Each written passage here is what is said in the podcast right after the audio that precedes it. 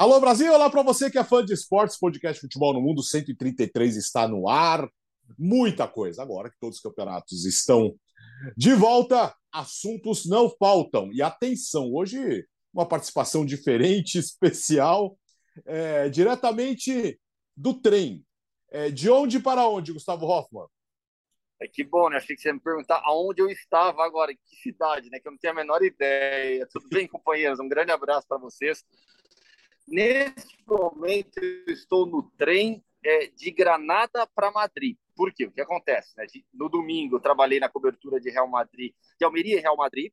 Fui de trem, trem direto, né? no, no domingo de manhã, de Madrid para Almeria. Só que hoje é um baita feriado aqui na Espanha. Tá tudo, tava tudo lotado. Eu não consegui trem de volta direto. Então, eu peguei o trem em Almeria, fui para Granada. Aí eu parei lá em Granada, fiquei duas horas lá, aproveitei para almoçar e tal e agora aí peguei um trem de Granada para Madrid.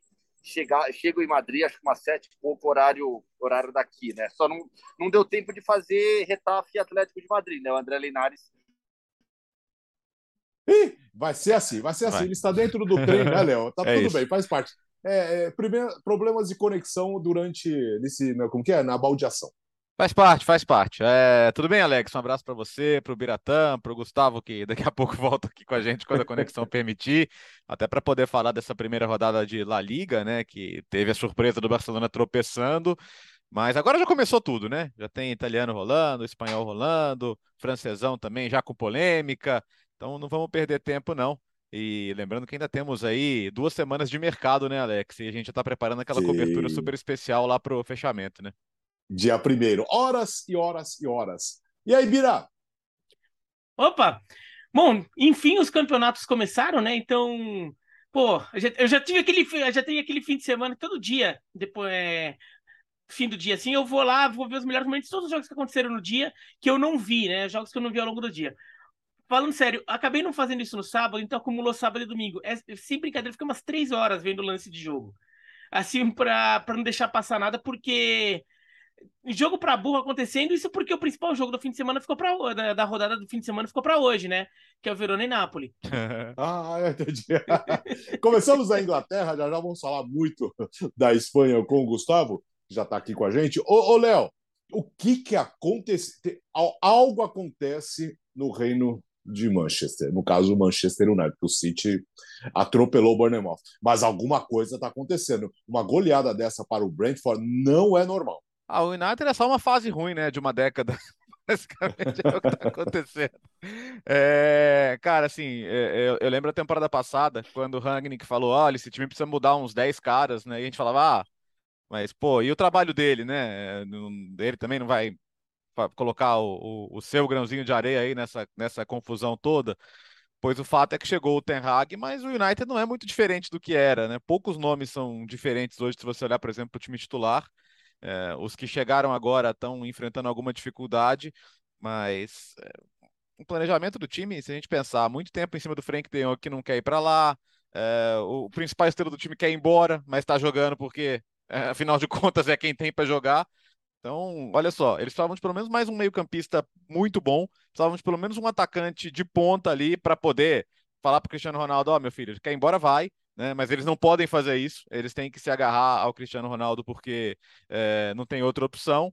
E aí o mental é você vai acumulando as frustrações do passado, né? Hoje é um time que toma um gol e desmorona, é, não, não tem mentalidade para reagir, para sobreviver no jogo. Então eu, é um erro do DG.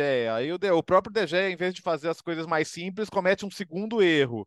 É, o Brentford é um time muito bem treinado e que sabe explorar as dificuldades do United, né? Como, por exemplo, o Lisandro Martinez, que chegou agora, é um zagueiro baixo que vai ter que se adaptar às necessidades da Premier League. O que, que fez o Brentford? Toda hora bola longa para o Tony, que é um atacante de maior porte físico, disputar com ele e ganhar. E o Brentford quantas vezes conseguiu fazer isso?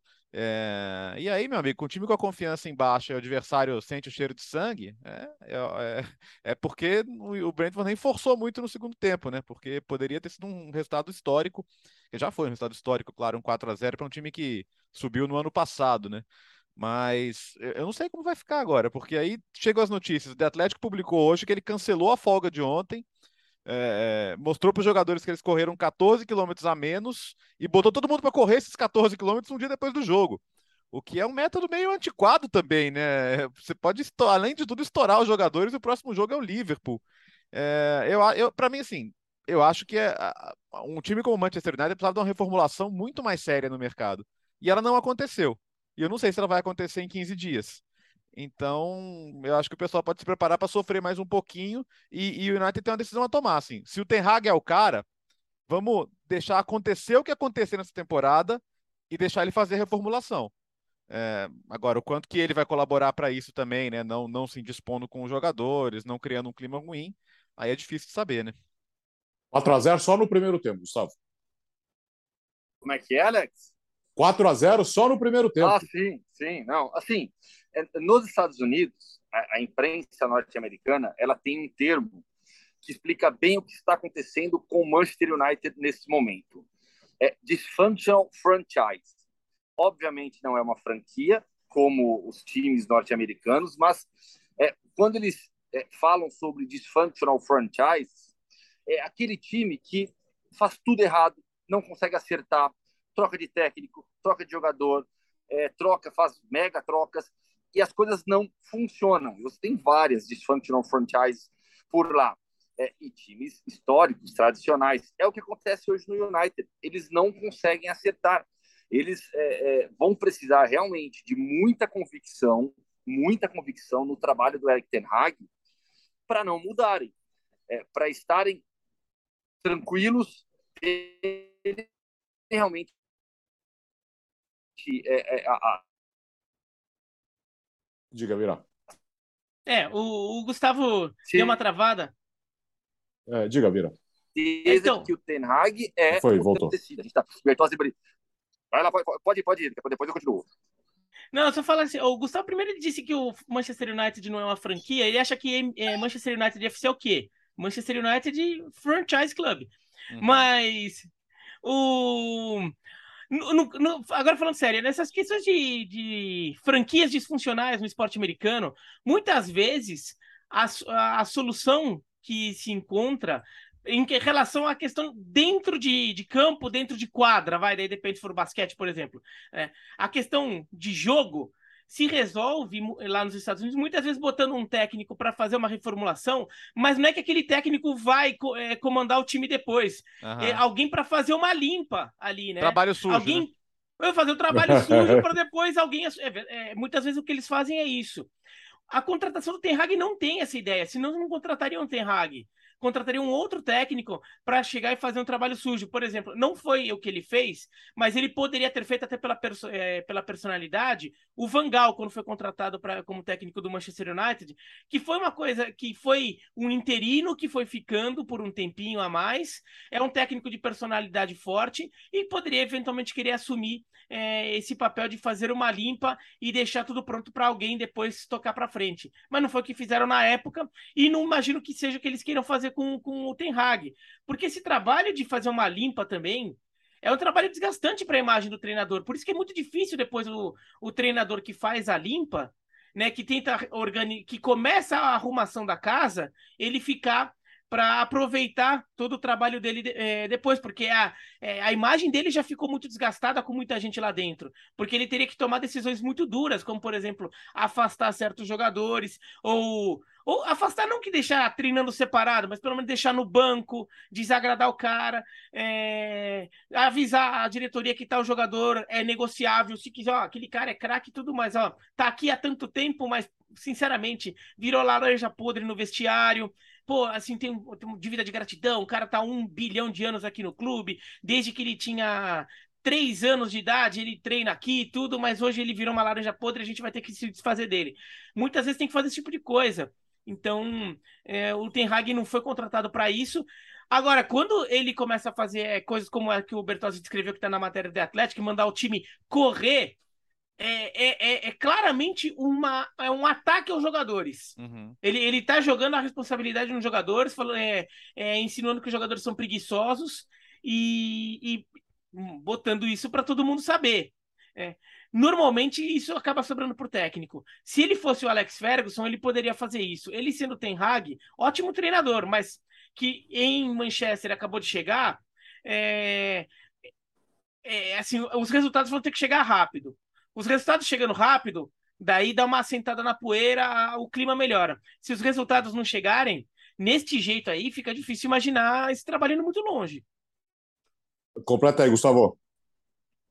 É isso, basicamente, é, eu acho que agora o United vai precisar de convicção em relação ao trabalho do Ten Hag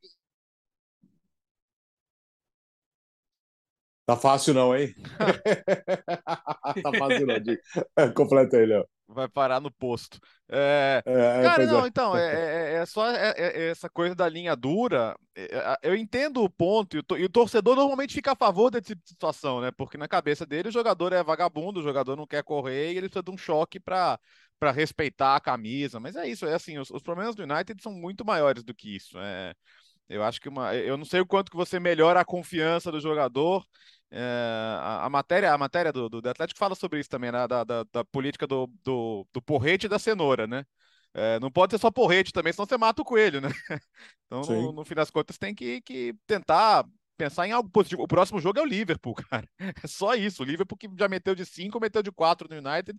E, e, do jeito que as coisas estão, você fica até temeroso do lado do United de acontecer algo semelhante dessa vez. Então, vamos ver, assim. Mas o fato é que tá muito claro que vai ter que ter muita paciência. A gente discutiu aqui no começo da temporada sobre o, o como o Tottenham, como o Arsenal melhoraram. Ou seja, é, o United tá, tá, nesse momento ele olha, ele não olha, ele olha para baixo, só vê os times de fora do, do Big Six, cara. E sim muito, porque hoje tranquilamente é o time em pior situação dos seis. É, segunda-feira que vem, o clássico entre Manchester United e Liverpool. Uh, e ontem, em Londres, em Bira, que jogo tenso, que jogo nervoso, confusão, gols, provocações, teve de tudo no derby londrino entre Chelsea e Tottenham. Bom, primeiro vamos ficar nas questões dos jogadores em campo, vai. É, vamos ficar dentro das quatro linhas, estamos na beirada das quatro linhas. Dentro das quatro linhas, é, foi muito interessante porque o Chelsea deu uma prova de força num aspecto, é, o Chelsea dominou o jogo, controlou. O Tottenham teve muita dificuldade de, de ficar com a bola no pé. A posse de bola do Chelsea é, chegou a 70% em determinado momento da partida.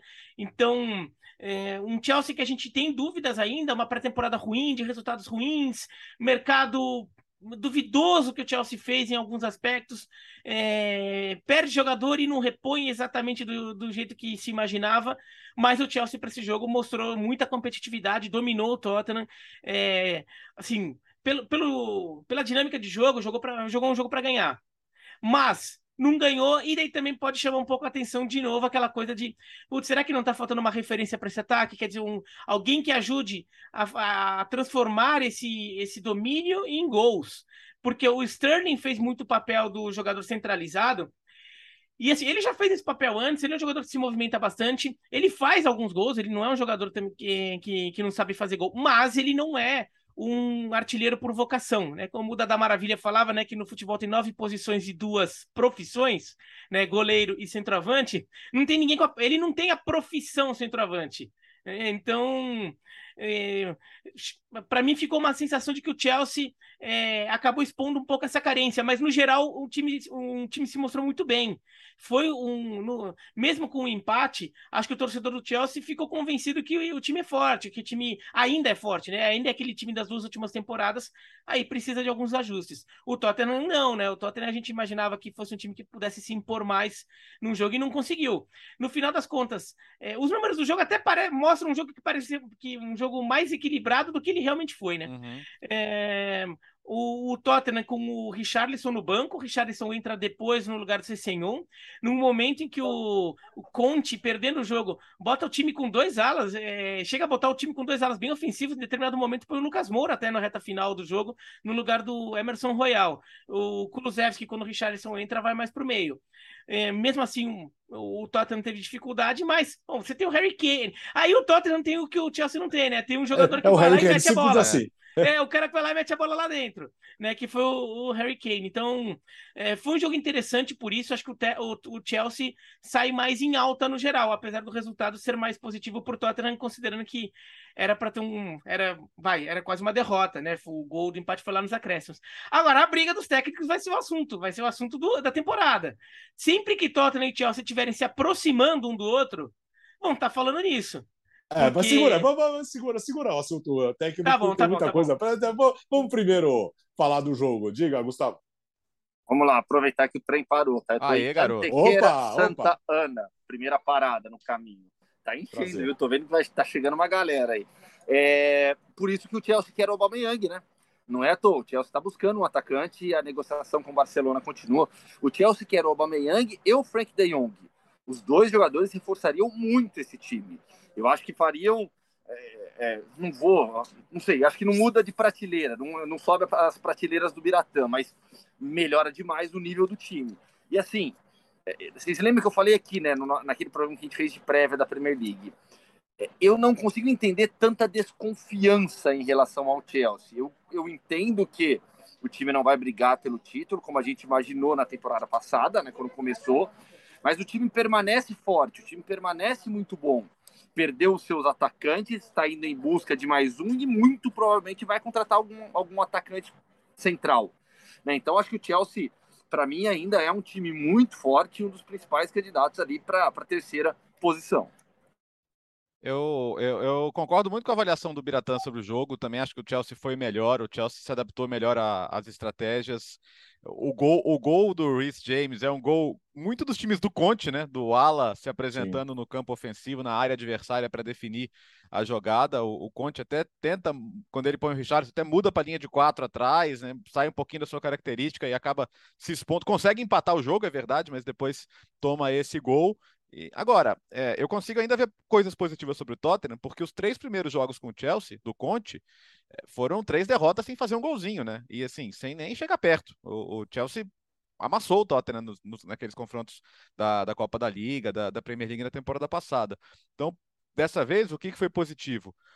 O banco melhorou, né? O Conte ser chato e pedir reforços é, ajuda, né? Porque Richarlison teve seu impacto, Bissumar, Perisic com, com, com assistência do gol. Então, olha, olha como incorporou esse elenco do Tottenham em relação ao que era na última temporada. Então, arranca um resultado que, no fim das contas, quem que está mais feliz? O Tottenham, né?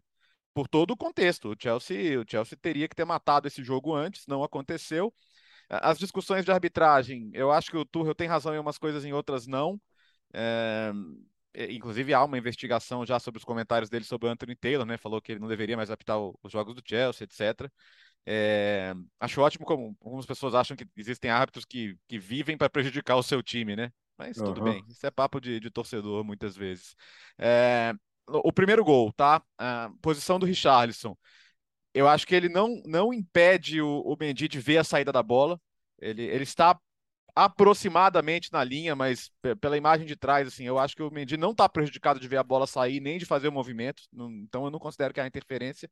Mas aí, nesse caso, se eu fosse o Turro, eu reclamaria também, porque acho que é meio no limite ali, e, e a gente tem visto gols anulados assim, né? Então, nesse, nesse aspecto eu reclamaria. A falta do Betancourt na origem, ela é muito antes, né? ela é mais de 40 segundos antes do gol, então eu acho que não, ela não, não faz parte da, da fase ofensiva, não, não acho que seria motivo para para reverter um gol por causa disso. O gol do empate ele não pode ser revertido, embora sim, o, o, o Cucurella teve o cabelo puxado pelo Romero, deveria ter sido marcada a falta e, por consequência, não deveria haver o escanteio, tá? Mas o lance seguiu aí, não tem o que fazer, a não sei que ele achasse que fosse lance para vermelho, mas eu não acho que era. Então, eu acho que aí é um lance que não dava para o VAR intervir. Mas aí, nesse aspecto, eu concordo com a frustração do Tuchel e do Chelsea, porque o escanteio não era para ter sido batido, era falta. Mas é, você vê que é um, é, foi, foi, um jogo repleto de polêmicas também nesse lado da arbitragem, né? Diga, Vira. É, né, e essas polêmicas que no final das contas estiveram na origem da confusão. Mas, não, sobre os lances da arbitragem, eu concordo com o Bertozzi, ainda mais considerando que a arbitragem europeia e a inglesa em especial é uma de deixar mais rolar, né? Então, não vai ficar chamando o VAR, por exemplo, lá do Richarlison, que é um lance no limite, Deixa. Ah, se, se, se for no limite, deixa que o árbitro marcou. É, se não vai é, criar uma nova marcação ou, ou, criar uma discussão sobre algo que já está no limite. Né? Eles entendem isso de forma muito clara na Inglaterra. Eu não estou aqui nem querendo fazer ju juízo de valor, porque eu já acho que a Premier League em vários momentos deixou rolar coisa errada em nome dessa uhum. autonomia que se dá aos árbitros. Mas acho que é isso. É, o, eu fiquei na dúvida na hora do Richarlison, mais se o Mendy não não, de repente não atrasa a ação dele, pensando se o Richarlison vai, vai participar da jogada ou não. Mas mesmo assim, quando eu olho, olho, olho, eu também não, não fico isso também muito claro na minha cabeça, assim. Às vezes eu olho e falo, não, putz, parece que o Mendy demora um pouquinho por causa disso. E às vezes eu acho que o Mendy simplesmente pulou e não achou a bola. Normal, faz parte do jogo. Então, é, eu entendo o jogo deixar rolar, eu também não marcaria não, nada no, no lance do Richarlison. Eu que normalmente sou corporativista com goleiro. então tem é. isso, né? Diga, Gustavo. Eu só acho que no lance do Cucurelha, e tem gente na Inglaterra defendendo isso, o, o Va... O que aconteceu aí? Está aí, Pronto. Gustavo. Uma ah. ligação, não. Foi uma ah, ligação que, que, entrou aqui. Ah, que, que momento. É, ah, é... Mas, a, a vida dos meninos está chegando. Mas eu só acho que no lance do Cucurelha, e tem gente na Inglaterra que pensa dessa maneira também, é, o VAR poderia chamar, alertando de um possível cartão vermelho, já que era um lance, foi um lance decisivo que resultou em gol.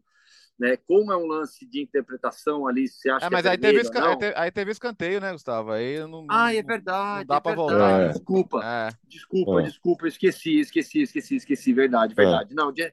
Então é isso mesmo, não, me confundi agora, tem razão. Não, mas é claro que se ele chama para o vermelho, de repente o árbitro poderia, no mínimo, marcar falta, né? aí, aí, aí, seria uma, uma, gambiarra, vamos dizer assim, da, da regra. Né? Mas né? nem. Mas nem poderia, né? Porque é. a, o lance teve sequência, né? É. De qualquer modo, ele teria, ele teria que, que parar o jogo antes da cobrança do escanteio. Antes teria que parar o jogo é. antes da cobrança do escanteio. Exato. Sim. Ah, o, mais, o mais legal, ó, é que agora temos uma rivalidade muito forte todo mundo achava, ah, não, o Tuchel, o cara mais assim, mais levinho tal. Coisa nenhuma, né, Léo? Cara, e assim, é, é, sabe o que é louco? Porque a gente tem a rivalidade esportiva Klopp e Guardiola, mas o que, que a gente defendeu aqui? Pô, rivalidade não precisa os caras se odiarem, né? Ela pode ser em campo, mas se eles pudessem, eles veriam o jogo juntos, tomando uma cerveja e falando, pô, que espetáculo nós estamos dando, né? É, é uma outra relação, né?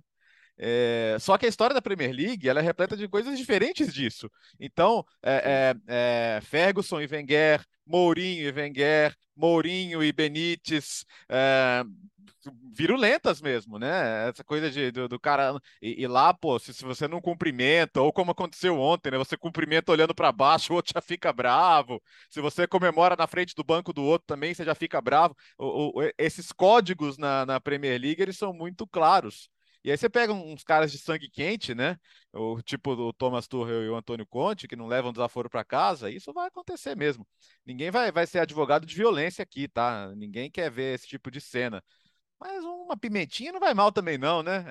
É, até porque você fica esperando o próximo jogo, você fica sempre na, na, na, expectativa. E queira ou não, cara, isso são, isso são jogos mentais que entram na hora da preparação dos jogos também. Então, é, é, noite, o Conte até postou uma, um vídeo do momento do Tuchel correndo e falou assim: é, devia ter dado uma rasteira, teria sido merecido e tal. E aí pôs uma risadinha. Aí você pode interpretar de várias maneiras, né? Eu acho que quando ele põe a risadinha, ele tá falando, ó, já foi. As coletivas foram meio nessa direção, no sentido de, ó, é, sabe, chegar, o Tuchel falou, ó, chegada dura daqui, chegada dura dali, eu penso de um jeito, ele pensa de outro, mas a gente é assim mesmo, tá? No sentido de, ah, é, vamos para a próxima. Mas, cara, é, o post do Conte assim, é aquela provocada. Eu tô dando uma risadinha, mas eu tô provocando, tá? Eu tô dando uma risadinha Sim. só para parecer que é mais leve. Mas eu não esqueci. E, e vai ter troco, vai ter a próxima. Mas por quê? Porque o Conte, ele tá acostumado com esse tipo de situação. O Conte é provocador, o Conte gosta disso. Uhum. O Tuchel, a gente não tinha visto esse lado dele ainda publicamente tão forte. Mas sabe a então, personalidade forte que... dele, né, Gustavo? Exato, sim. não, não, sim, mas eu digo assim, publicamente, a gente nunca tinha visto o Tuchel brigar, né? E o Conte a gente já viu brigar, a gente sabe de, de caso de jogador que. O William, vamos, vamos, vamos, vamos citar o William, que acabou de deixar o Corinthians. Quando ele ganha o campeonato, ele tapa a cara do Conte na comemoração, né? Ali na foto. A gente sabe desses problemas do Conte publicamente, do Tuchel menos. Então, assim, eu acho que a própria publicação do, do Conte depois é a publicação de quem está acostumado a lidar com isso e joga isso daí lá depois só para provocar um pouquinho mais, de, deixa esse enorme ponto de interrogação no ar ainda. O, tanto é que na hora ali, do aperto de mão, quem provocou a confusão ali foi o Tuchel, que apertou a mão do Conte e não soltou. É, assim, para mim é evidente que o Conte lida melhor com essa situação do que o Tuchel, assim como o, o, o, o Mourinho sempre lidou melhor com esse tipo de situação do que o Guardiola. É, eu lembro, eu lembro é. de uma. Desculpa, Birata, só, só para é. acrescentar. Eu lembro, eu lembro de uma. Da, no auge do Mourinho e o Guardiola lá, que o Mourinho provocava, provocava, provocava, provocava, e o, e o Guardiola até falou na coletiva, cara, eu não tenho como competir. Ele, ele falou, ele é o puto amo, né? Quer dizer, ele é o. É, ele é, nisso aí, ele é o. Ele é o fera, né? Eu, eu, se você vai para esse terreno contra o Mourinho, cara, do terreno do, dos mind games, da, da, da coletiva, da, da, do domínio dessa comunicação, que é como se fosse o começo do jogo, tem caras que são muito bons nisso e tem caras que não gostam tanto, né? Então, nesse aspecto, acho que você conseguiu juntar dois que gostam da treta, né? É, e o, o, o que foi curioso é que o, o, a forma como o, o Tuchel a, acaba se deixando levar em determinado momento, porque a, a treta começa com o gol do Tottenham e, e, assim, parece que teve. A sensação que eu tenho é que tinha algum episódio anterior àquilo que ainda não emergiu, a gente não viu, ou então alguém não foi buscar alguma coisa lá do passado para juntar os pontos. Porque o, o vai reclamar com o quarto árbitro do lance. E nisso ele, ele cruza com o, o Conte que está comemorando o gol.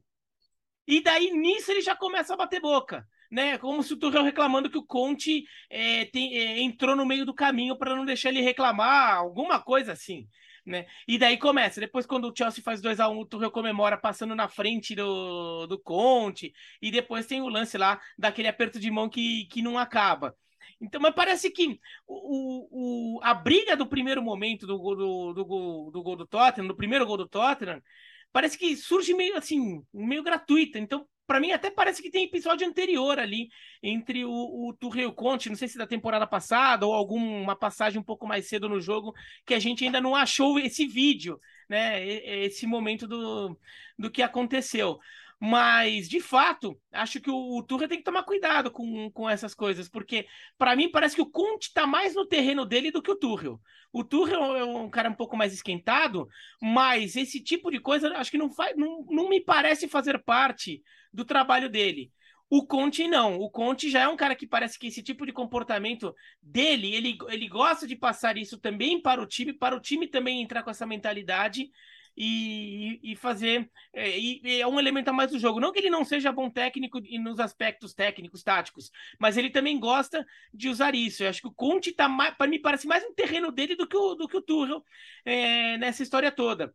E, e, o Tuchel podia ter deixado passar. Na hora de cumprimentar, cumprimenta, vai embora. Não, ele faz questão de jogar na cara. Conte, você não tá olhando no meu olho, sei lá o que, né?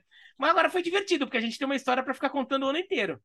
Ah, entretenimento puro, gostamos bastante, gostamos bastante. Uh, vamos para a Espanha agora? O trem está parado, Gustavo?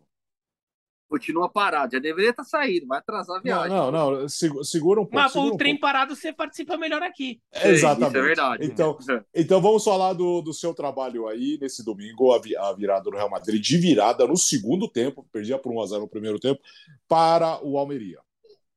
Assim, acho que primeiro do jogo que eu tiro muito é o que o Ancelotti disse no dia anterior na coletiva de imprensa e fez já logo na estreia de La Liga, rotações.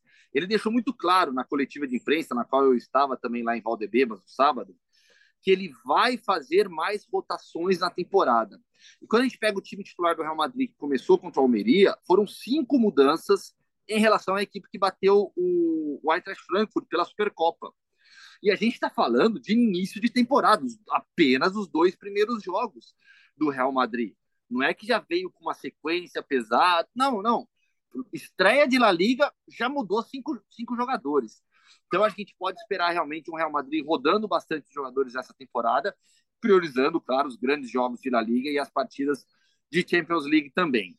Sobre é, o jogo em si, um clima muito legal em Almeria. É uma cidade é, pequena, até tem 200 mil habitantes, é, de litoral, uma cidade litorânea da, da Andalucia.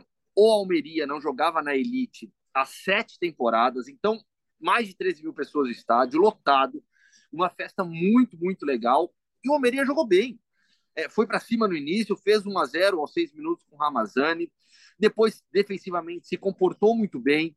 É, são dois zagueiros brasileiros da equipe, dois dos três zagueiros do esquema do Rubi. O Rodrigo Eli, que chegou na temporada passada, veio do Nottingham Forest, fez parte da campanha de acesso, e o Kaique, que estreou ontem. E que estreia difícil, hein? Pegou pela frente o Vinícius Júnior, e não é fácil encarar o Vinícius logo na sua estreia na Liga. Mas defensivamente o time se comportou muito bem.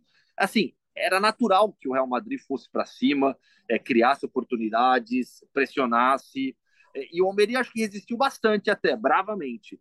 No segundo tempo tomou a virada, com gol dos dois laterais, o Alaba já tinha entrado na lateral, né? É, esse é até um ponto que eu perguntei para o Alaba depois do jogo, na, na, na, nas entrevistas. Perguntei para o Alaba sobre ser zagueiro ou lateral, o que, que ele prefere, o que, que ele pensa dessas opções do Ancelotti, né? E aí ele falou: olha, é, eu posso jogar na lateral esquerda, mas o técnico me vê como zagueiro. Eu acho que ali ele bota um ponto final em tudo que a gente sempre vinha falando, né? Vai ser lateral ou zagueiro? Ele deixou claro para mim na entrevista que o Ancelotti o vê como zagueiro. Jogar na lateral esquerda é mais por questões circunstanciais. É, individualmente, no Real Madrid, gostei do Vinícius, ainda pegando ritmo, é, é, indo para cima, com a mesma postura da temporada passada, errando algumas bolas, assim como o Benzema, é uma equipe que vai pegar ritmo do jogo ainda, mas venceu, importante começar com o pé direito, de virada, uma vitória fora de casa, o Barcelona empatou né, em casa, 0 a 0 com o Vila Real. Então, acho que para o Real Madrid começar a temporada vencendo fora de casa, é, na forma como foi, acho que foi, foi, foi bem importante. O... Pode, Gabeira. Não, só, só, o, o Barcelona empatou com o Raio Valecano, né? No, Raio Valecano, eu falei Vila Real, né? É, falou Vila Real. Vila é, Real venceu o Valladolid, né? É um, é um anti esse, esse Gustavo. Esse Gustavo é um anti, um anti-Raio Valecano. Não, jamais. Aliás, o Raio Valecano, que na temporada passada ganhou do Barcelona no Camp Nou, 1x0, e agora com 0x0. São, são, três jogos sem levar gol do, do Barcelona. É.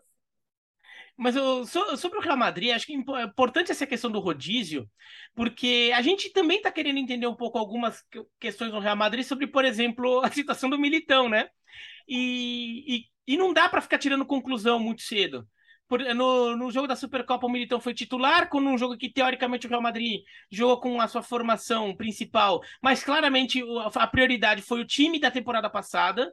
Né? Então, você vê que é, houve uma tentativa de não mudar. Agora, o time já com muitas mudanças, sobretudo do meio para trás, né? Então, os dois volantes, né? O Tchouameni e Camavinga viram titulares, o Modric e o, o, e o, e o Casemiro foram reservas nesse jogo. E na, e na linha defensiva, só o Mendy foi o titular.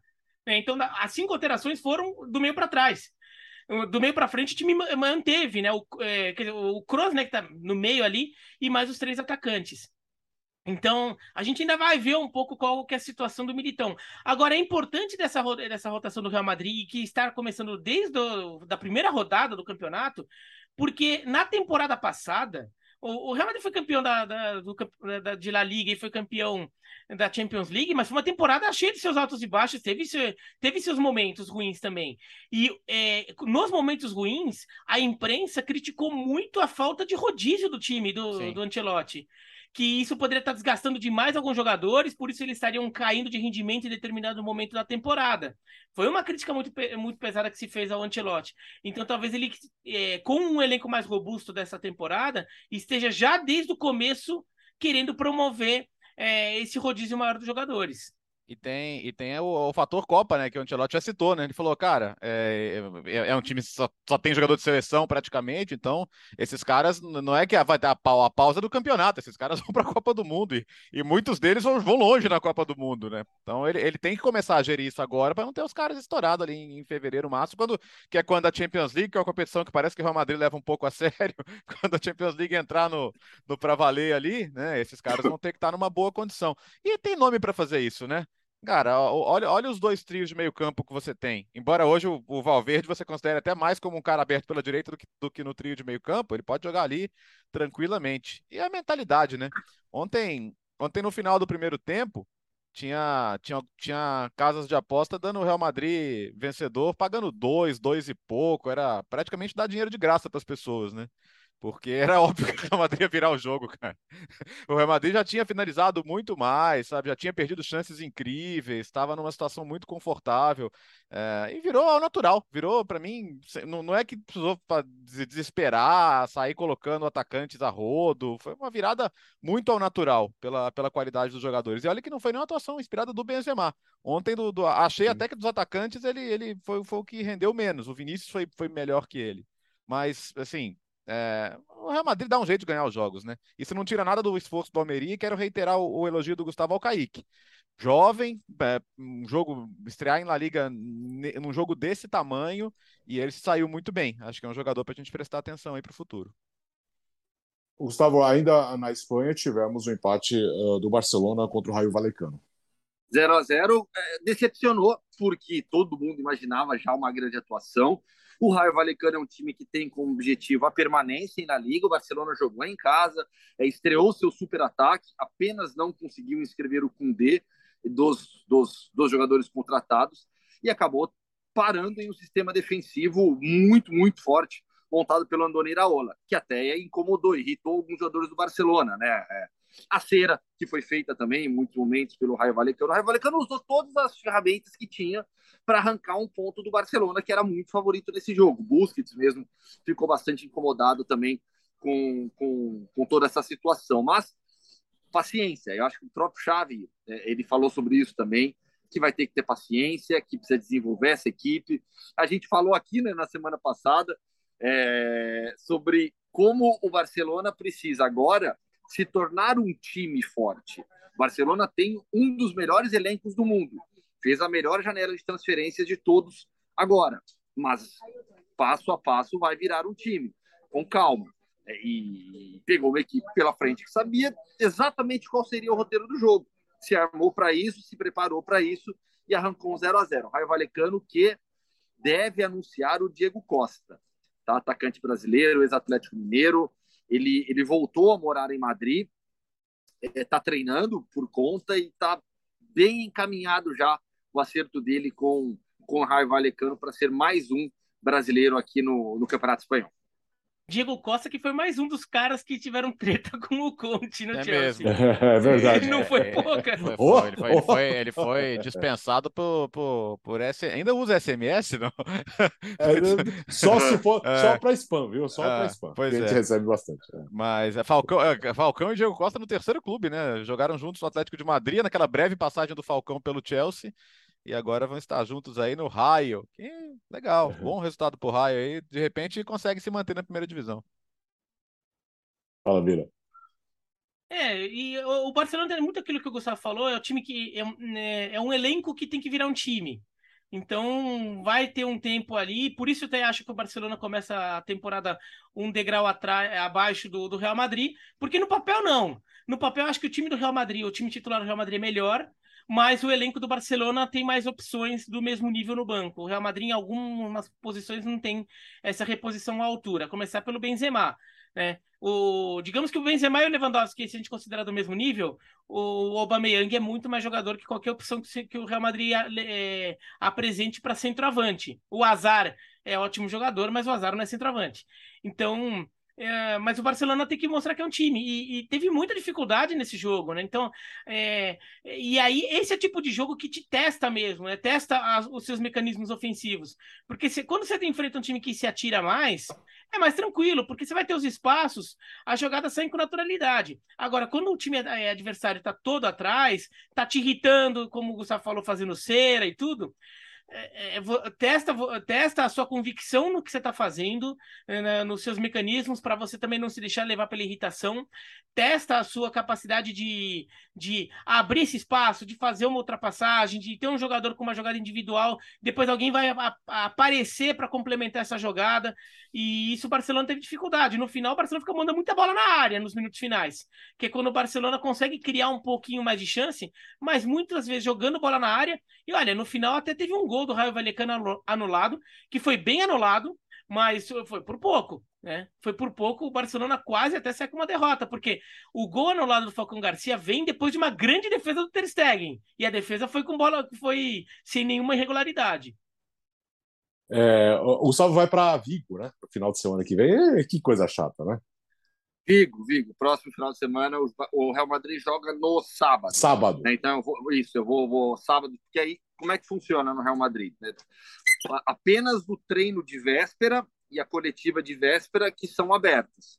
Né? E o Real Madrid, aliás, voltou a abrir o treino agora, desde o início da pandemia. Não tinha aberto o treino ainda.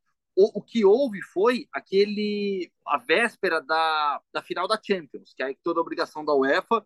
Ali houve a sessão aberta para a imprensa, mas dia a dia aqui de Campeonato Espanhol, com toda a imprensa normal aqui da Espanha, primeira vez que o Real Madrid voltou a abrir o treino desde o início da pandemia. Então aí lá é assim: véspera do jogo, você tem os primeiros 15 minutos abertos para a imprensa do treinamento, aí você aí eles baixam todo lá, você fica na salinha de imprensa esperando o Ancelotti chegar, tem a coletiva. Isso, esse é o padrão do, do dia anterior. Então, na sexta, vou, vou lá para Rodebebas de novo, sábado viajo para Vigo e volto no domingo de manhãzinha. Então, segunda-feira o podcast está tranquilo, viu? Chega, esperar você chegar para abrir os treinos. Ô, Léo, vamos para a Itália agora com a estreia dos times de Milão. Entretenimento puro o jogo do Milan e o, a Inter, hein? A Inter sofreu para vencer o Leite. É, foi, foi divertido o Milan, né? Tomou um gol logo de cara com o, o Becão. Aliás, o, o, que o Becão não gosta do Milan são cinco gols que ele tem na Série A, três contra o Milan, cara. E, e tem sido um dos principais jogadores do Udinese nos últimos anos. É, mas o Milan reagiu bem, com calma, com 70 mil em San Siro, o que é espetacular, né? Logo no primeiro jogo do campeonato, ainda agosto, que é essa época de, de férias ainda, que muita gente nem tá na cidade, tá viajando, tá procurando os lugares de praia ainda. Então, 70 mil na estreia, assim, o torcedor do Milan tá realmente muito empolgado e, e abraçando esse time, o Pioli. E vou te falar que o mercado mexeu com alguns jogadores, viu? Então, caras que não tiveram tão bem, apesar do título, Brahim Dias, o próprio Rebite, né, que começou jogando porque o Giroud não estava 100%, começou no banco. Uh, enfim, são jogadores que teoricamente perderiam espaço, ainda acho que vão perder eventualmente, mas acabaram se destacando bastante nesse jogo e, e o Milan conseguiu construir bem a vitória. O De Ketelari entrou nos, nos últimos minutos e mostrou que é diferente. E, e, o cara que é acima da média, você vê em poucos toques, né? Você não precisa ver muita coisa. Em alguns detalhes ali, de como ele recebe, domina, acelera, vai ser uma peça importante do time na temporada e já começa ganhando, que é muito importante, né? Já que a gente está desconfiando, né? Porque a Inter fez um mercado bom, a Juventus fez um super de um mercado, e a gente fala, ah, o Milan foi mais devagar, mas o Milan tem uma coisa que, que a Juventus, por exemplo, ainda não tem, né? Que é um time pronto. É um time que não precisa, é, não precisa ser remontado, vamos dizer assim. A Juventus talvez precise, como, como tática e tudo mais. A Juventus joga hoje, então se você estiver ouvindo na segunda-feira, talvez o jogo já tenha acabado. É, a Inter sofreu um pouquinho mais. Campo muito ruim lá em Leite, né? É, pesado, difícil, lento, pra, difícil para acelerar o jogo. Mas quando faz 1 a 0 no começo, você tem a impressão de que vai ser uma goleada. O Lukaku não levou muito tempo para voltar a marcar na Série A. Só que muito exposto aos contra-ataques, a defesa da Inter foi uma preocupação na pré-temporada, inclusive o Simone Inzaghi tem cobrado mais um zagueiro para poder rodar ali no elenco. E, e aí, aí ele meteu louco, né? Foi colocando, colocou de Zeco, colocou Mictarian, um determinado momento que ele estava sem, sem volante, volante, ele sacou o Brozovic, que já tinha cartão amarelo, mas quem resolveu foi o Dumfries na bola parada. O Dumfries, até surpreendentemente, tinha começado no banco de reservas e apareceu para fazer o gol do 2 a 1 e evitando dois pontos perdidos, né? O Leite é um time muito esforçado, deu pena do Leite porque os caras lutaram assim, você percebia que era o primeiro jogo do campeonato, mas os caras estavam lutando como se fosse uma final. Lutaram, lutaram, lutaram, mas a diferença é muito grande. Então a Inter foi para a Bafa, ganhou o jogo no final e evitou perder dois pontos, porque é um, é um adversário que é, acho que vai lutar muito, mas acho talvez junto com a Cremonese ali o elenco mais fraco do campeonato. Então, tinha que ganhar o jogo, ganhou. Mas digamos que a nota do Milan, considerando que jogou em casa, isso não pode ser esquecido, a nota do Milan para a estreia é mais alta, fazendo uma boa ressalva a Roma. A Roma jogou bem com a Salernitana, 1 a 0 vai parecer que foi, foi, uhum. foi apertado, não foi. Era mais para a Roma ganhar com folga do que para não ganhar. O... Bom, o Milan tem que aproveitar esse momento do campeonato. Porque a gente avaliando os três grandes, é, muitas vezes chega à conclusão de que ah, o Milan é o atual campeão, mas o potencial da Juventus e o potencial da Inter são maiores é, quando as coisas se encaixarem. Então o Milan tem que aproveitar o momento que ele está encaixado, porque ele ainda vem com o time da base da temporada passada e os outros dois ainda estão tentando se encontrar. porque a Inter, eu nem acho que deveria demorar tanto assim para se encontrar. Acho que não são mudanças tão absurdas em relação a, aos dois últimos anos, vai, considerando que o Lukaku voltou. Mas a Inter teve uma pré-temporada que, que mostrou problemas, e esse jogo de novo mostra problemas, sobretudo na defesa. A Juventus a gente vai ver hoje é, como é que está na hora, é, na hora para valer mesmo. Mas na temporada. Começou a andar o trem, hein? É, ah, mas na pré-temporada não foi tão bem. Então vamos ver aí, é. torcer pro Gustavo. Quer falar alguma coisa aí, Gustavo, antes enquanto ele está funcionando? Gosto muito de vocês, tá? Um grande abraço. Foi bom conhecer. Segura aí que tem Mundo Hoffman. Foi legal ter participado, é, então. então, mas eu. Ele tá indo pra Finlândia, viu? Ele tá indo pra Finlândia, esse... por isso que ele fica caindo. Esse trem vai muito rápido, vai de, de, de, de Andaluzia pra Finlândia. Mas o. Então o Milan tem que aproveitar para eventualmente abrir alguns pontos que possam, podem fazer diferença lá na frente. Não que o Milan vai abrir 15 pontos, né? Não, não é isso. Mas ter alguma margem ali, porque o momento que o Milan oscilar, o Milan ainda tem uma margem para trabalhar. Tem que aproveitar isso. E acho que essa, essa atuação contra o Aldinese foi, foi interessante, porque foi uma atuação que o Milan teve problemas dois, momentos, né? Quando o Odinese faz 1x0 e quando o Odinese empata 2 a 2 em que fica, prova é, fica testando ali a capacidade do Milan de se impor. E o Milan, em todos os momentos, respondeu. Como a Inter não respondeu tanto, né? A Inter, é, quando a, o Let empata o jogo, a Inter começa a sofrer um pouco, tem dificuldade para para impor seu jogo da forma que, que deveria. E agora, uma coisa que assim, é, é, é só para é, pontuar rapidinho, é, é, historicamente sempre foi muito difícil jogar em Let, né? O, o Let, mesmo aqueles times horrorosos do Let que foram rebaixados, em casa é um time que normalmente faz o seu serviço, assim, atrapalha muitos grandes. É sempre um lugar muito difícil jogar lá no Via del Mare. Uh, a rodada termina na segunda-feira, depois a gente fala. Na quinta-feira, não vamos, não gravamos depois para não corrermos o risco do Biratã Leal também ser um desfalque, né? Uh... Ah, serei. Agora na França, Léo, 10 gols em duas partidas. Cinco, é, contra o Clermont, cinco, cinco gols contra o Clermont e cinco gols contra o Montpellier. Esse é o PSG que ninguém esperava outra coisa. Mas infelizmente a notícia nunca é essa, né? Ah, pô, du, du, levou duas rodadas, Alex. Duas rodadas é. para a gente ter a primeira polêmica, a primeira coisa é. de ego, de Ai, que saco, hein? Meu Deus. Mas é, foi bem explicando para o fã do esporte. O Mbappé perdeu o pênalti, teve um segundo pênalti, o Neymar pegou, bateu, converteu. Uh, viralizou um lance que, em que o Mbappé não recebe um passe num contra-ataque, larga a jogada, simplesmente esquece do lance e fica de, de bico ali na, no lado esquerdo do campo. Também viralizou uma imagem em que o Mbappé fica pedindo a bola para bater o segundo pênalti e, e, o Neymar bate e faz o gol. Depois do jogo, o Gautier disse que para esse jogo o combinado era o Mbappé bater os pênaltis. Aí o Neymar vai na rede social e curte posts que criticavam o Mbappé ser colocado como batedor de pênaltis para a temporada, o que não aconteceu, pelo menos o Gautier disse que era a definição para esse jogo. Mas, caramba, aí você tem demonstrações de, de, de ego de novo. Eu, tô, eu fico imaginando, nossa, o, o, o, o, Luiz Campos, né, que é um expert de mercado e tal, mas nunca teve que lidar com esse tipo de situação. Ele sempre trabalhou com elencos ali de jogadores buscando seu lugar ao sol, buscando seu espaço, não de grandes estrelas. E a gente sempre se pergunta, né? O que, o que pode atrapalhar? Porque o que foi prometido ao Mbappé na renovação? A gente não tem o um contrato, a gente não sabe. Mas será que foi prometido para ele cobrar os pênaltis? Porque é o que alavanca números, é o que alavanca recordes, também ajuda, é o que dá um protagonismo a mais na hora de decisão. Então, se isso foi prometido, é justo que isso seja colocado em contrato, ainda mais sendo que o Neymar é melhor batedor de pênalti que ele e os números demonstram isso. Então não seria um, um capricho que você não deveria conceder ao jogador? É, enquanto isso, temos Gustavo Hoffman em dose dupla aqui. daqui a pouco ele. Daqui a pouco Uma ele deitada e outra em é, pé, né? É, é. daqui a pouco ele, daqui a pouco ele consegue falar de novo. Agora tem, tem um, só tem o Gustavo de, em pé ou deitado. Deitado, é, deitado. Agora vai. Isso, agora isso. Mas voltando a, a Mbappé e Neymar. Aí circula um rumor, eu vou tratar como rumor porque eu não, não vi de múltiplas fontes, de que o Mbappé teria falado que era melhor se livrarem do Neymar, e o Neymar teria ficado sabendo disso de outro jeito, então ele tá a pé da vida com isso também. E, cara, assim, é, já, já é o primeiro pepino pro Gautier resolver, né? Porque o time tá jogando bem, o Neymar tá comendo a bola, comendo a bola, a gente falou isso aqui semana passada, e de novo foi um grande jogo, mas aí isso não é, não é o que tá em primeiro plano agora, né? Então é, é, é problemático, porque em, em, determinado momento, cara, para chegar no ponto de um não passar a bola para o outro, de um querer resolver mais que o outro.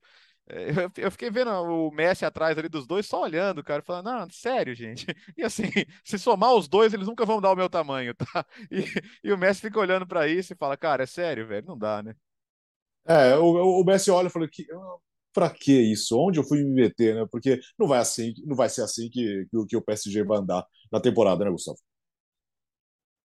Pois é, tomara que meu áudio funcione, senão vocês me cortam aí. Mas é, tá, é, assim, lembra que eu não, a gente falou sobre aquelas notícias que saíram de que o Mbappé tem Oi, oi, oi, oi, oi. Oi, oi. Oi, oi, oi. Alô, alô, alô, Brasil, alô, Brasil, alô, Brasil. É, realmente a, a baldeação não colabora, né, Bira? Diga, diz você, o, Bira, o, o Gustavo fala na sequência. Bom, o, o Paris Saint-Germain até dava sinais positivos no. Oi, oi, oi. Oi, oi, oi, oi. Oi, oi, oi, é bom. É hoje. O Gustavo tá aí, né? Tô ouvindo umas crianças falarem. Não, é engraçado. As crianças é. eu ouço, o Gustavo não. Fala, fala, fala, Bia. Então, o, o Paris Saint-Germain dava sinais positivos no início da temporada de tá pensando mais num time e jogadores pareciam mais focados, principalmente o Neymar e o Messi, né? Porque quem estavam jogando, o Mbappé é, estava fora por um tempo e dava sinais positivos, mas a gente até falou. Neste momento, o Paris Saint-Germain dá sinais positivos, vamos ver se sustenta isso a temporada inteira. Aparentemente, não, não conseguiu sustentar nem até a terceira rodada do Campeonato Francês. Então, mostra como essa, esse foco do Paris Saint-Germain, ou essa união, era um negócio frágil, ou ainda é um negócio frágil. E isso é, é problemático. Agora, é, o torcedor do Paris Saint-Germain que quer ver o lado positivo nas coisas, quer tentar ser otimista, até tem, um, tem uma coisa. É, é melhor o problema acontecer agora e de repente ter tempo de tentar conversar, encaixar, acertar toda toda a conversa ali antes de começar a parte mais delicada da temporada, do que esse tipo de coisa surgir numa oitava de final da Champions League, na semana de uma oitava de final da Champions League é, numa semana decisiva.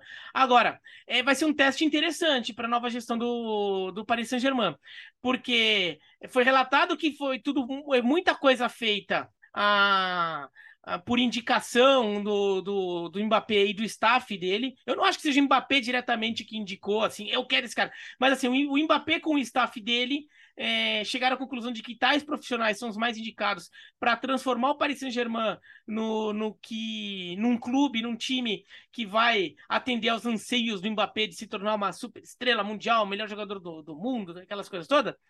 É, então eles que indicaram os caras. Agora, eles indicaram os caras significa que ele manda nesses caras ou significa que ele vai confiar no que esses caras decidirem, mesmo que a decisão seja contra o desejo pessoal dele em determinado momento né? Aí eu não tô falando nem só da questão do pênalti em si, mas a questão até do comportamento, que o pênalti, vai lá, ou, ou, tem uma discussão ali, se você chegar e impor que o Mbappé é o batedor de pênalti, Neymar vai, não vai gostar. Ok, mas isso depois, aí já teve essa problema, questão do pênalti com, com o Cavani lá atrás, né? Não, mas até a questão assim, é, você pode até decidir em favor do Mbappé na questão do pênalti. Agora, o Mbappé tem que receber uma repreenda pelo, uma reprimenda pelo comportamento dele. Sim. Naquela jogada em que ele desiste. Aquilo não pode passar em branco. Ele não pode achar que ele manda da, dessa forma. É, então, é, é, um teste né, para essa gestão do Paris Saint-Germain e até um teste para o Mbappé em relação a, no final das contas, ele vai querer abraçar o profissionalismo e falar, eu até indiquei os caras, mas agora eu confio, tá, é, tá delegado as funções, eles que fazem os negócios, e eu vou aceitar, mesmo que seja contra o que eu quero, pessoalmente, ou ele realmente vai entrar nessa de ser um jogador que vai querer ser mimado, vai querer ter tudo é, do jeito que ele quer. Acho que é um, é um, a gente vai, o desenvolvimento dessa história vai ser interessante, porque pode dizer muita coisa sobre o resto da temporada do PSG. É porque, porque o Neymar já não tirou o pé, né? Quando ele vai para rede social, assim, eu, eu, imagino que o Neymar saiba que o que ele curte na, na rede social aparece, né? Claro. não sei se ele sabe, eu sabe. Deve saber. É, pois é. Até porque se não, se não sabia, agora sabe. Né? Então, quando Sim. ele vai lá e curte posts que condenam o Mbappé como batedor, ele tá falando, tá vendo, cara, ó, eu, eu quero bater os pênaltis, eu bato melhor. Né? Então ele, ele tá querendo também se, se colocar ali, né, né? Não, não, eu só ia falar que o Neymar. É, é claro que o Neymar não devia ter feito aquilo, tá? O Neymar merece um puxão de orelha também. Mas o Neymar vai alegar que foi o parça dele que tava com, com a rede, com acesso, ele curtiu ali, é. né? É muito quinta série isso. É... Ô, Gustavo. Não. Eu estou aqui tentando sem vídeo para ver se fica melhor a conexão. Bem melhor, diga, diga. Vamos fechar o assunto. Vamos lá. É, é, é, acho que vocês vão se lembrar que eu, eu falei aqui, né, sobre quando, na época da renovação do Mbappé. Eu tinha muitas dúvidas sobre como aquela renovação cairia dentro do vestiário, sobre os tais poderes que o, que o Mbappé ganharia com essa renovação dentro do Paris Saint-Germain. A impressão que passava no início de temporada, na primeira rodada, era de que as coisas estariam mais tranquilas, com o Mbappé motivado a ficar, com o Neymar correndo a bola, como o Bertozzi falou, com o Messi melhor, bem adaptado já na sua segunda temporada de França, mas realmente, aí como o Biratã citou, me parece uma relação muito frágil, extremamente frágil. Já é um, já é um desafio para o Gautier, para o Luiz Campos, e olha, é um desafio grande, porque a gente está falando de egos. Egos e cada um entender o seu papel dentro do clube. Mas, com a renovação, a impressão que passou na época, e eu falei isso aqui, é de que o Mbappé era maior do que o Paris Saint-Germain. E se isso seguir dessa maneira, esse time não vai para lugar nenhum. É só a vaidade, impressionante a vaidade do ser humano, que está acima de qualquer coisa, né? de qualquer interesse em conjunto, né? de um time, é impressionante. É... Onde você está agora, Gustavo? Já, já chegou na Finlândia ou não? Chegou, tomara que, tomara que com a conexão boa. Não sei se estão ah, ouvindo então... agora. Estamos ouvindo. Então vamos, então vamos direto para a Finlândia, né, Léo? Vamos lá, então. Diretamente do percurso Granada-Madrid, mas com conexão lá na Escandinávia. Hoje é dia de Mundo Hoffman. Vamos lá, o mundo Hoffman mais express aqui para tentar aproveitar a conexão que agora está funcionando. O campeonato finlandês está muito legal. Meu. O campeonato na Finlândia são 12 times da primeira divisão, turno e retorno, 22 rodadas. E aí os cinco primeiros colocados avançam para a fase final. Já foram disputadas 18 rodadas, faltam quatro para terminar essa fase de classificação. No final de semana, o Ronca fez 4 a 0 no Ilves. O Ronca tem um brasileiro, que é o craque do time, camisa 10, ídolo por lá, que é o Lucas Kaufmann. E o Kups venceu o Marinham por 1 a 0. São duas das três equipes que brigam pelo título. O Lucas também tem tem, tem, tem brasileiros no elenco. Como é que está a classificação? O HJK folgou nesse final de semana porque ele joga com o Silkeborg da Dinamarca pelos playoffs da Europa League nessa semana e na próxima classificação de momento no Campeonato Finlandês depois de 18 rodadas. O Kups lidera com 40 pontos, o Ronca tem 37 e o HJK 37. Então a gente está com uma... E os três times são muito regulares desde o início. Desde o início do campeonato, os três estão ali brigando pela primeira posição. Então a tendência é termos realmente uma disputa pelo título finlandês até o final. O campeonato finlandês o campeonato começa no início do ano, termina no mesmo ano, calendário igual ao nosso brasileiro. Então, vamos ficar de olho aqui no Campeonato da Finlândia, que vai ter disputa bem legal pelo título até o final e com muitos brasileiros ali disputando também. Ah, se estivesse na Finlândia. É, tá antes estivesse na Finlândia, né? É, o clima é, é, seria um pouco diferente, né? Não com esses 30 e 40, quase 40 graus aí na Espanha. Meu né? Deus, que calor! Lá em Almeria, já dá para falar lá em Almeria, né? Lá em Almeria ontem, é, durante o dia, quando eu cheguei, 35 graus, mais ou menos. À noite ficou mais tranquilo. No horário do jogo, 10 da noite, estava 28, 27 graus, Nossa. mas uma temperatura, mas assim, ventando, uma temperatura bem mais agradável, mas está fazendo muito calor aqui na Espanha mesmo. Que coisa, né? Terminou o podcast Futebol no Mundo, deu tudo certo. Sempre dá certo, sempre dá certo. Uh, edição 133, para falar muito da rodada primeira rodada na Espanha, primeira rodada na Itália, e tudo que aconteceu na Inglaterra. Lembrando que a cobertura completa do, da Premier League, você tem um correspondente Premier toda semana com nossos queridos, aliás, Nathalie Gedra. Nathalie Gedra. Aqui foto. Nathalie está de olho na briga, né? Ah, ela não foi, ela, é, ela gosta. Ela gosta de ver se pegar fogo, né?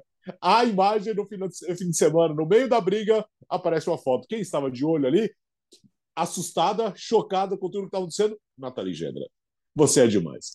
Valeu, Léo. Boa semana. Valeu, boa semana. E eu sei que o nosso ouvinte, ou fã de esporte, ou quem nos vê no YouTube, vai perdoar as dificuldades técnicas para poder ver aqui o time completo, né, Alex?